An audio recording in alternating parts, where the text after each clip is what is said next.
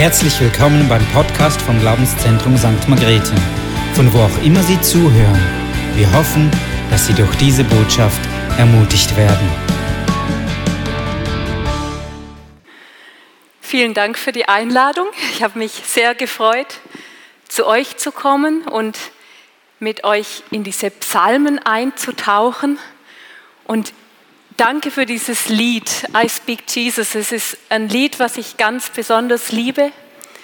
Es hat mich in schwierigen Zeiten durchgetragen. Ich habe es proklamiert über Situationen von befreundeten Familien bis zum Durchbruch. Und es ist so ein kraftvolles Lied. Und es ist diese Wahrheit, die größte Wahrheit und der größte Schatz, den Gott uns anvertraut hat, dass wir diesen Namen Jesus haben. Dass wir Jesus beim Namen nennen dürfen. Und er ist einfach der Größte und der Beste. Die gedacht, alles, was wir in dem Lied proklamiert haben, ist alles schon in den Psalmen drin. Ist es nicht faszinierend, dass Gott das hingekriegt hat, durch diese prophetischen Psalmenbeter die ganze Fülle, wer er ist und wer Jesus ist, ja, da schon reinzulegen. Ich muss in dieses Thema auch so richtig eintauchen. Ich habe gemerkt, ich habe mich da noch nie so richtig reingegraben. Jesus in den Psalmen, diese messianischen Psalmen, aber auch mal durchs ganze Buch der Psalmen, ich habe mal so richtig von vorne bis hinten durchgeblättert und geschaut, wo finden wir überall Wahrheiten, wer Jesus ist. Und es hat mich total begeistert und ich hoffe, es begeistert euch heute Abend auch. Ich habe euch äh, Zettel vorbereitet, auch falls ihr Notizen machen möchtet, hat es dann da noch Platz drauf und ich sage euch kurz, was wir heute Abend miteinander machen werden. Zuerst dieses Blatt, das Leben Jesu in den Psalmen, habe ich mal eine Auswahl an Stellen zusammengetragen. Da werden wir, die werden wir miteinander anschauen. Und dann so die wichtigsten messianischen Psalmen, Psalm 2, Psalm 22 und 23, Psalm 72 und Psalm 110 werden wir noch so richtig miteinander dann reingehen. Und zuerst eine Vorbemerkung, einfach wie lesen wir die Bibel? Und wir lesen die Bibel so, dass sie uns Leben bringt, weil jedes Wort von Gott aus seinem Mund kommt, ist einfach nur Leben, weil Gott ist nur Leben. Er ist Leben in Person und drum wenn wir uns mit ihm beschäftigen, mit ihm als Person, aber auch mit dem, was er gesagt hat, das bringt uns Leben. Im 2. Timotheus 3,16 schreibt Paulus, die ganze Schrift, alle Schriften sind von Gottes Geist gehaucht. Und Paulus hatte ja noch nicht die Bibel, die wir heute haben. Er hatte die hebräische Bibel, also die Mosebücher, die Schriften, die Psalmen, die Propheten. Und er hat die gemeint, hat gesagt, diese ganzen Schriften, die sind alle in ihrer Gesamtheit, von der ersten bis zur letzten Seite, Wort Gottes, von Gottes Geist eingegeben und sie sind, was heißt nützlich, zur Lehre, zur Zurechtweisung, zur Besserung, zur Unterweisung in der Gerechtigkeit. Und drum, was uns offenbart wird vom Leben Jesu, durch sein Leben, durch die Evangelien, durch das Neue Testament, das haben wir eigentlich alles schon im Alten Testament, in den Psalmen. Und auch die Psalmen sind vom Heiligen Geist inspiriert.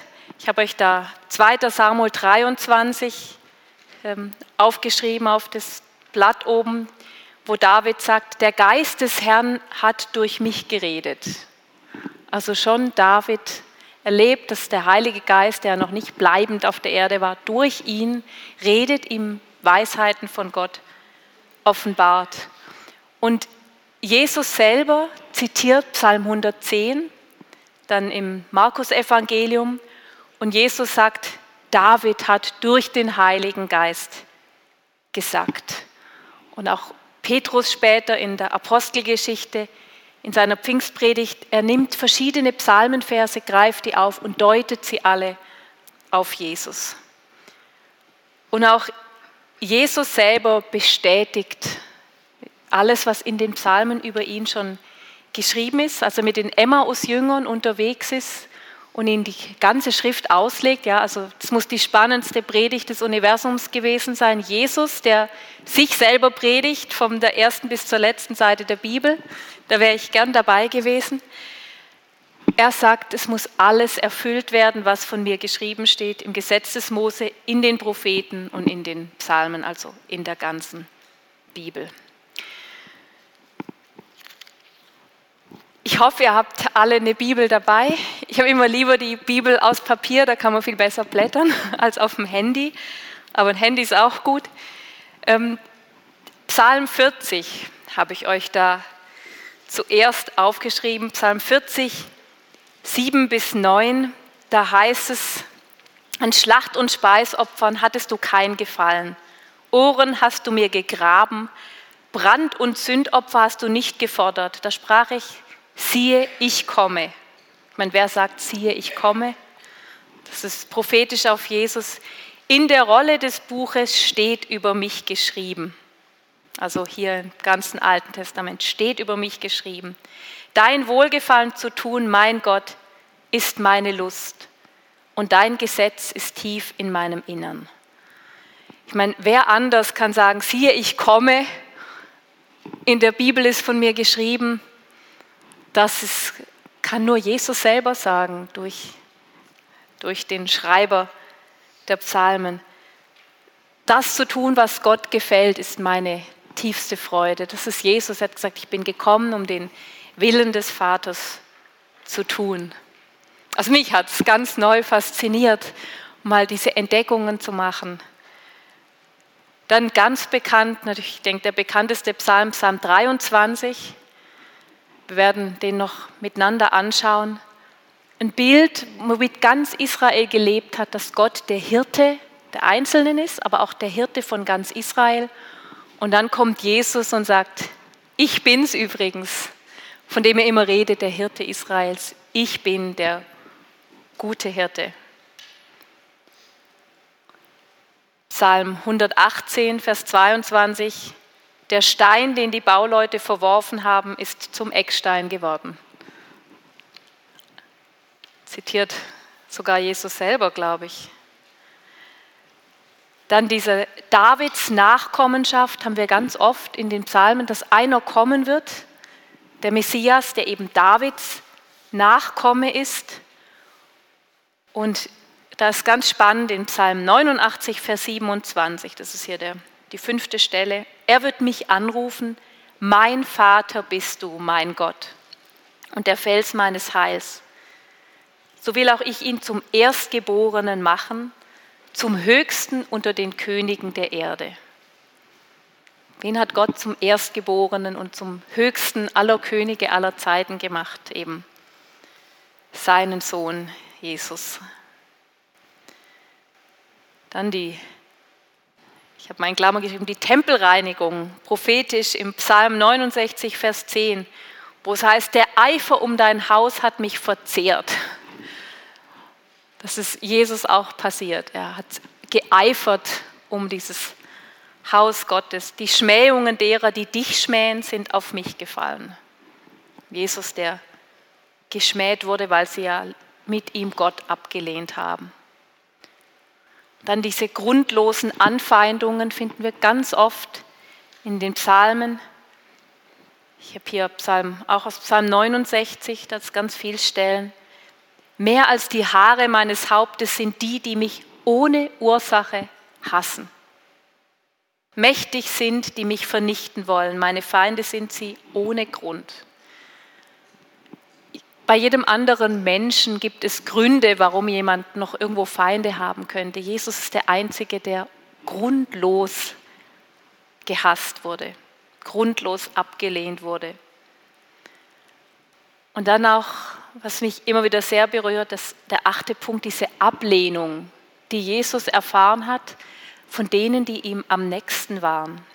Hier seine leiblichen Brüder, die ihn nicht verstehen haben wir auch in Psalm 69, entfremdet bin ich meinen Brüdern und ein Fremder geworden, den Söhnen meiner Mutter. Da steht nicht den Söhnen meines Vaters, den Söhnen meiner Mutter. Maria und Josef hatten ja noch andere Söhne dann. Und diese leiblichen Brüder von Jesus, die haben über ihn gesagt in Markus 3, er ist von Sinnen. Also er ist verrückt geworden. Ich meine, was für eine totale Ablehnung. Ich denke, manche von uns erleben das auch, dass die Familie findet, also wir sind schon ein bisschen extrem mit unserem Glauben. Sie sind von Sinnen. Also so ernst muss man das jetzt auch nicht nehmen. Ich weiß nicht, wem das auch schon so gegangen ist. Verletzt sehr, man fühlt sich sehr, sehr abgelehnt. Mir ging es auch so als Teenager und dann habe ich gemerkt, Jesus ist es ja genau gleich gegangen. Seine Brüder haben gesagt, also der ist durchgeknallt, ist verrückt. Und er hat all die Ablehnung getragen. Auch Verrat, eine Erfahrung, die wir in unserem Leben auch immer wieder machen, dass Menschen uns enttäuschen und verraten. Jesus hat es erlebt mit Judas, der ihn verraten hat. Haben wir schon in Psalm 41, Vers 10. Selbst mein Freund, auf den ich vertraute, der mein Brot aß, ja, hat die Verse gegen mich erhoben, hat mich verraten.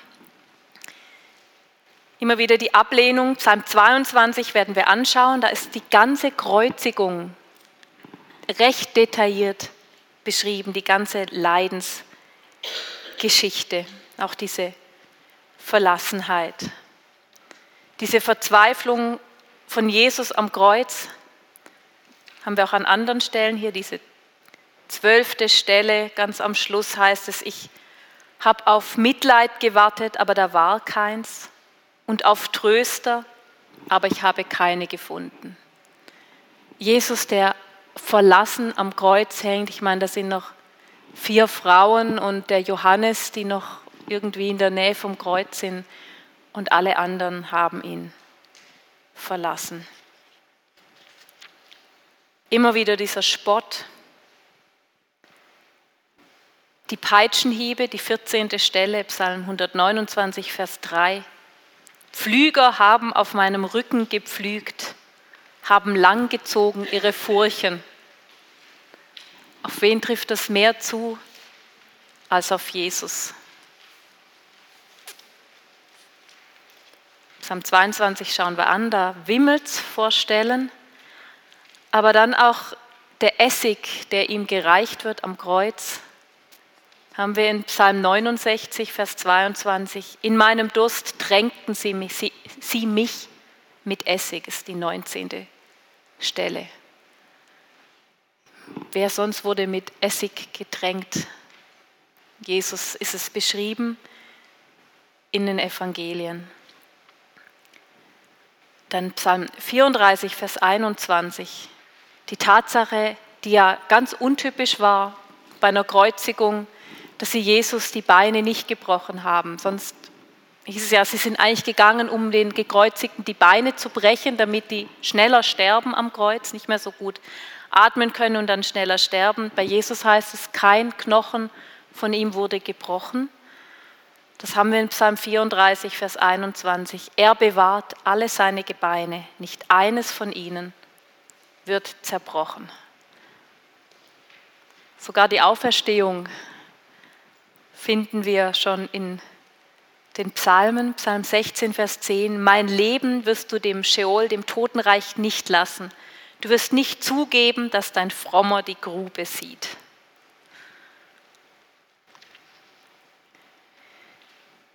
Ganz viel solche Stellen, vielleicht noch interessant, der 23. wie dieser Verräter ersetzt wird. Wir haben ja in der Apostelgeschichte dann die Nachwahl ähm, des zwölften Apostels. Das finden wir im Psalm 109, Vers 8, diese Stelle. Aus dem Gericht gehe er als Schuldiger hervor, sein Gebet werde zur Sünde, seine Tage seien wenige, sein Amt empfange ein anderer. Also Judas, der dann ja auch, wo sie versucht haben, ihn zu ersetzen. Die Himmelfahrt, die 25. Stelle, Psalm 68. Du bist hinaufgestiegen zur Höhe. Kein irdischer König ist je in den Himmel aufgestiegen. Und dann diese Zeit, in der wir jetzt leben, die 26. Stelle, dass Jesus zur Rechten Gottes sitzt, Psalm 110, Vers 1. Setze dich zu meiner Rechten, bis ich deine Feinde gemacht habe zum Schemel deiner Füße. Das ist passiert nach der Auferstehung. Vorher war Jesus beim Vater, dann war er auf der Erde, solange er auf der Erde gelebt hat. Nachher geht er in den Himmel und sitzt zur Rechten Gottes. Stephanus sieht ihn ja dann auch zur Rechten Gottes. Gottes. Und das ist eigentlich die Situation jetzt. Jesus sitzt zur Rechten des Vaters, so lange, bis Gott die Feinde des Reiches Gottes zum Schemel der Füße Jesu gemacht hat. Also bis sich alle Knie vor ihm beugen müssen. Da warten wir ja drauf, dass der Tag kommt, dass ja, Jesus regiert, sichtbar regiert auf dieser Erde. Er ist der König, er sitzt auf dem Thron, er wird die Völker richten. Lauter Sachen, die wir wissen, so diese Glaubenssätze, finden wir alles schon in den, Psal in den Psalmen. Seine Herrschaft ist ewig. Er ist der Sohn Gottes. Psalm 2. Mein Sohn bist du, ich habe dich heute gezeugt. Also er ist dieser Sohn. Auf Psalm 2 gehen wir dann auch noch ein. Vielleicht mal bis da. Ihr, ihr könnt die Stellen dann noch nachschauen. Mich hat es neu fasziniert, mal die Psalmen einfach von vorne bis hinten durchzugehen und zu hören, wo finden wir kleine Details, wer Jesus ist, warum er gekommen ist, was er noch tun wird und was Gott faszinierenderweise schon tausend Jahre bevor Jesus auf die Erde kam, durch den Heiligen Geist Menschen anvertraut hat, dass sie es aufgeschrieben haben. Und zum Teil auch Jesus, der selber darauf Bezug nimmt. Vielleicht noch diese 36. Stelle, ähm, Matthäus 13, Vers 35, habe ich da als Parallelstelle. Da heißt es, dass Jesus in Gleichnissen redet zum Volk, diese Gleichnisse vom Reich Gottes. Und ohne Gleichnisse redete er nichts zu ihnen, damit erfüllt würde, was gesagt ist durch den Propheten, der da spricht, in Psalm 78, Vers 2. Und dann wird der Vers zitiert, ich will meinen Mund auftun in Gleichnissen und will aussprechen, was verborgen war vom Anfang der Welt an. Das ist auch was, das kann nur Jesus. Nur Jesus weiß, was von Anfang der Welt an verborgen war. Das weiß sonst niemand und er zitiert es da.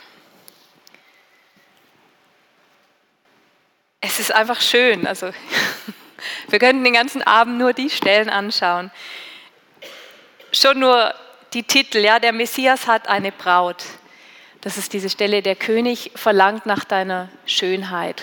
Tochter, verlass dein Volk und dein Vaterhaus. Das ist der König, der verlangt nach dir. Natürlich, die Könige David, Salomo, die hatten auch ihre Frauen, aber da ist dieser ewige König, der sich danach sehnt, ja, uns als seine Braut zu haben.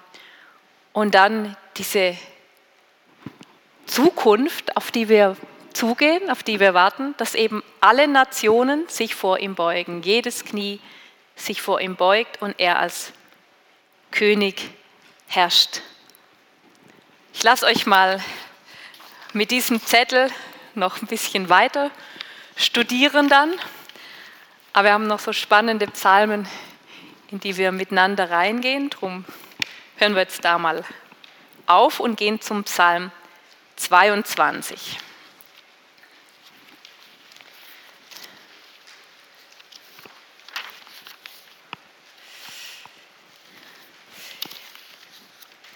Wenn ihr ein Lesezeichen in eurer Bibel habt, könnt ihr nebenher auch Matthäus 27 noch aufschlagen, denn da finden wir ganz viel äh, von dem, was in Psalm 22 beschrieben ist. Ich habe euch mal diese ganzen Verse aufgelistet, die zitiert werden oder die beschrieben werden im Neuen Testament, da von Vers 2 bis Vers 32. Also es hat mich fast überwältigt zu sehen, wie detailliert Jesus darauf Bezug nimmt. Und eigentlich, ich meine, er war umgeben von den Pharisäern, von den Schriftgelehrten, die konnten die Psalmen auswendig. Das war wie, ich meine, nicht nur ein Wink mit dem Zaunpfahl, mit, das war ein ganzer Zaun, was er ihnen die ganze Zeit vor Augen gehalten hat, gesagt, hey, ich bin übrigens der, von dem ihr alle wisst, das sind messianische Verheißungen. Das war ja damals schon für alle klar, diese Verse in den Psalmen ist die Beschreibung vom Messias, auf den alle warten. Und Jesus lebt es vor ihren Augen aus und sie erkennen es nicht. Psalm 22, wir, wir gehen mal miteinander durch. Für den Chormeister nach der Weise hin den, also Hirschkuh der Morgenröte, ein Psalm Davids. Wir könnten schon bei der Morgenröte anfangen. Jesus ist der, der am Morgen auferstanden ist. Er ist dieser Morgenstern, wird er auch genannt, der Morgenstern. Er ist ja das Licht in Person. Wir haben die, die Verheißungen in Jesaja 9. Das Volk, das im Finstern wandelt, sieht ein helles Licht und über den, die im Dunkeln wohnen, scheint es hell. Denn ein Kind ist uns geboren und so weiter. Diese ganze messianische Verheißung, wer Jesus ist, die ist ganz klar das aufgehende Licht. Also wir können auch sagen, die Morgenröte, Jesus und die Morgenröte, die gehören eigentlich untrennbar zusammen. Und dann beginnt der Psalm mit dieser unendlichen Klage Mein Gott, mein Gott, warum hast du mich verlassen? Bist fern meiner Rettung und den Worten meiner Klage. Mein Gott, ich rufe bei Tag, doch du antwortest nicht, bei Nacht, doch ich finde keine Ruhe. Eine Klage, die David geklagt hat, eine Klage, die Jesus wörtlich so geklagt hat am Kreuz. Eli, Eli, Lama, Asaftani, wo die Umstehenden sagen, ja, was, was sagt er da? Matthäus 27, Vers 46. Sie stehen und sagen, ah, was macht er? Er ruft im Elia, weil sie es nicht verstehen. Und da bringen sie ihm dann den Essig auf dem Rohr und sagen, Matthäus 27, Vers 49, halt, lasst sehen, ob Elia komme und ihm helfe. Und dabei zitiert Jesus einfach auf Hebräisch Psalm 22, mein Gott, warum hast du mich verlassen? Und Jesus war in dem Moment wirklich von Gott verlassen. Er hat Gott ja schon räumlich verlassen, als er vom Himmel auf die Erde gekommen ist.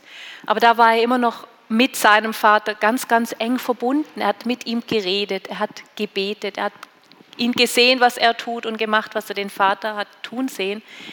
Aber hier ist der Moment, wo Gott ihn total verlassen hat. Gott musste ihn verlassen, weil Jesus in dem Moment am Kreuz die ganze Schuld der ganzen Menschheit, des ganzen Universums bis zum Ende der Welt auf sich hatte.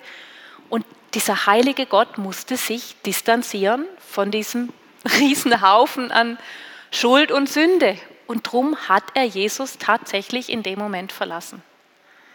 Und ich würde sagen, zum Glück hat er ihn verlassen, weil Jesus hat am Kreuz die ganze Gottverlassenheit getragen, damit wir gar nie von Gott verlassen werden müssen.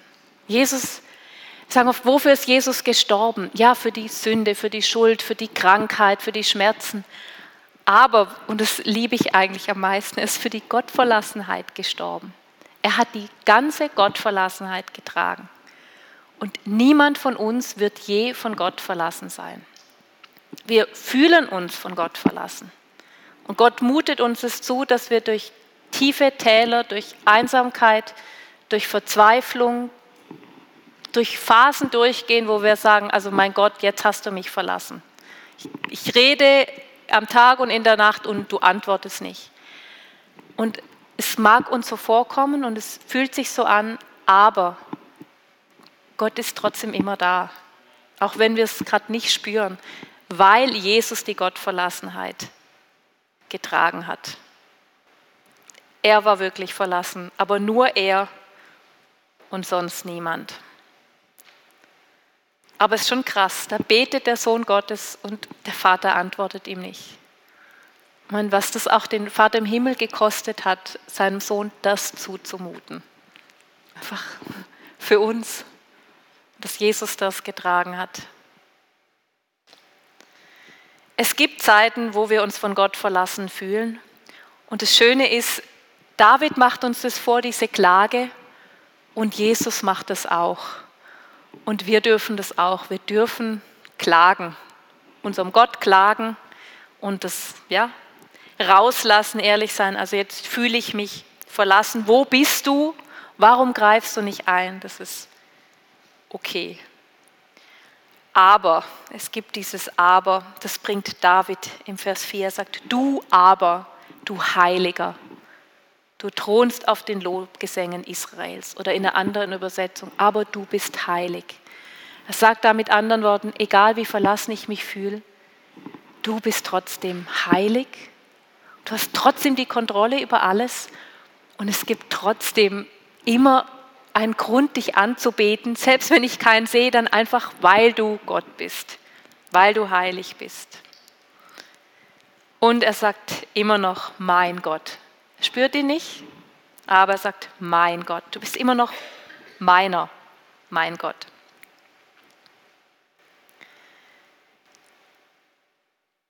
Man könnte auch sagen, dieser erste Abschnitt 1 bis 6 ist diese zweite Hälfte der Zeit am Kreuz, wo Jesus in dieser Gottverlassenheit und in diesen Schmerzen ist, dieser Höhepunkt. Und dann haben wir diesen nächsten Abschnitt ab Vers 7. Ich bin ein Wurm und kein Mensch, der Leute spott, verachtet vom Volk. Stellen wir uns Jesus am Kreuz vor. Alle, die mich sehen, verspotten mich verziehen den Mund und schütteln den Kopf.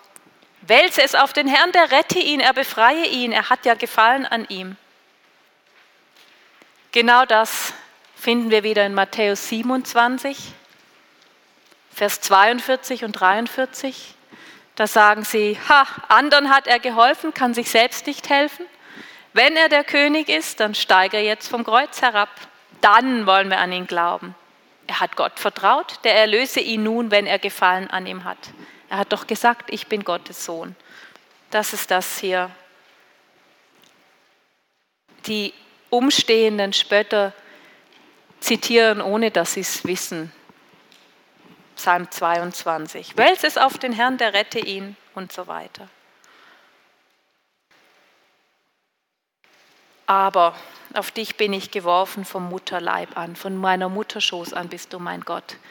Das ist das, was bleibt, auch in unseren ja, auswegslosen Situationen oder in, ja, in lebensbedrohlichen Situationen. Er ist unser Gott und wenn wir nichts mehr haben, wir sind auf ihn geworfen, können uns an ihm festhalten. Psalm 22, Vers 12 heißt es, keiner ist da, der hilft. Und die Situation hatte Jesus allein am Kreuz, keiner war da. Und dann diese Bedrohung jetzt hier im Bild von Tieren, die Stiere, die um ihn herum sind, die reißenden, brüllenden Löwen, einfach all die feindliche, die Meute um ihn herum. Und dann haben wir in Vers 15 bis 18 eigentlich seine körperliche, körperliche Situation am Kreuz.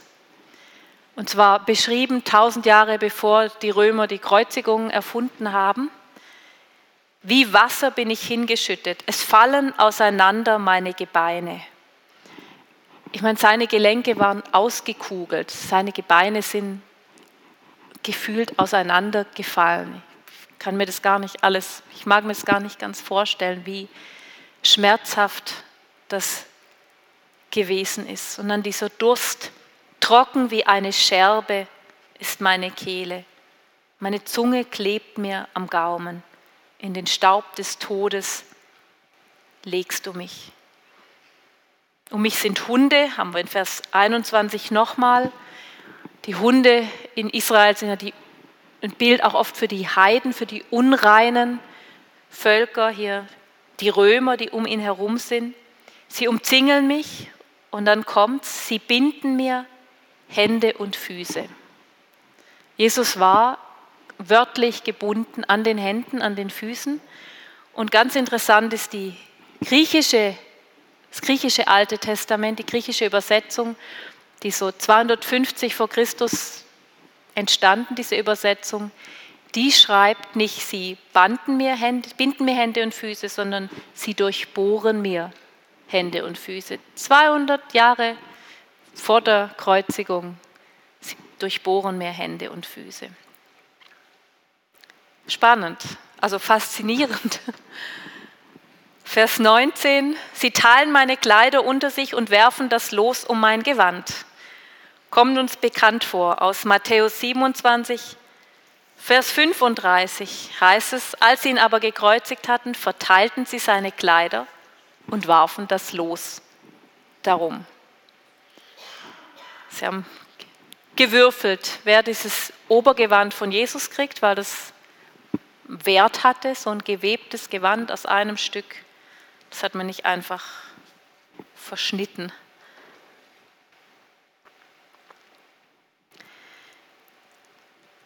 Du hast mich erhört, heißt es in Vers 22 und nochmal in Vers 25, er erhörte ihn. Und das hat Gott ja dann am Ende getan. Er hat Jesus erhört, er hat ihn wieder zum Leben zurückgebracht. Jesus ist auferstanden. Und es heißt in Vers 23, ich will deinen Namen meinen Brüdern verkündigen, in der Versammlung will ich dich loben. Das hat Jesus getan. Er ist zu den Jüngern, zu seinen Brüdern, er ist zuerst noch zu den Frauen, zu Maria Magdalena, die dann die Botschaft weitergetragen haben, dass sie von ihm erzählen. Gehen wir noch in Vers 27. Die Elenden essen und werden satt. Von wem werden die Elenden wirklich satt? Von Jesus, der gekommen ist und gesagt hat, ich bin das Brot des Lebens. Von jedem anderen Brot kriegt ihr wieder Hunger, aber ich bin gekommen, dass ihr richtig satt werdet und nie mehr Hunger habt. Es, lo ja, es loben den Herrn, die ihn suchen. Aufleben soll euer Herz für immer. Das ist immer noch Vers 27. Für immer. Was sagt Jesus? Ich bin die Auferstehung und das Leben. Johannes 11. Wer an mich glaubt, der wird nimmer mehr sterben. Also für immer soll ihr Herz leben. Und jetzt haben wir eigentlich die Wiederkunft von Jesus im nächsten Vers. Alle Enden der Erde werden dessen gedenken und umkehren zum Herrn und vor ihm werden sich niederwerfen alle Sippen der Nationen. Denn des Herrn ist das Reich und er herrscht über die Nationen. Also Jesus ist König, er herrscht. Vor ihm werfen sich nieder alle Mächtigen der Erde. Vor ihm beugen sich alle, die in den Staub sinken. Philippa 2 haben wir diesen dieses Loblied auf Jesus, vor ihm wird sich jedes Knie beugen. Philippa 2, Vers 10.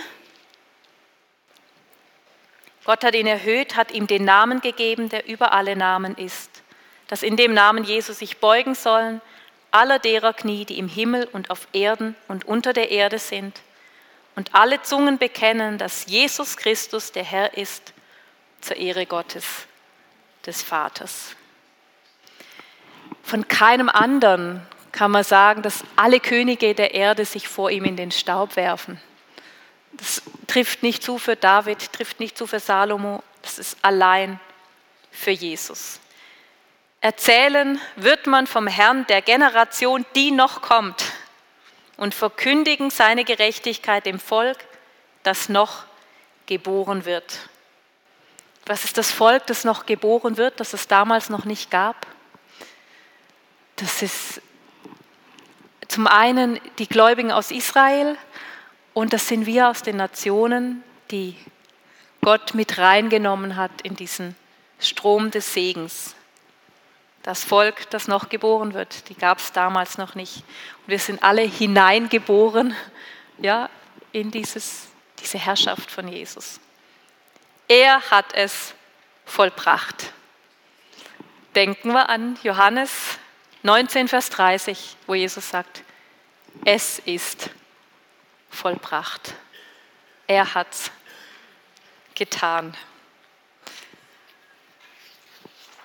Das war Psalm 22 und wir sind schon gleich bei 18 Uhr.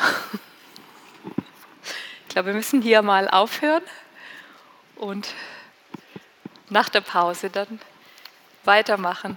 Und ich danke dir, Jesus, dass du so unglaublich, einfach unglaublich bist. Der größte von allen, der stärkste von allen, der, Name, der, der Name, der über allen Namen ist. Und dass du es geschafft hast, damals David und Salomo und diesen Menschen, die mit dir unterwegs waren, diese Geheimnisse anzuvertrauen. Ich danke dir, dass du der König bis aller Zeiten, dass du der König bist, der wiederkommen wird und dass wir mal sehen und erleben werden, dass du regierst und jedes Knie sich vor dir beugt. Amen.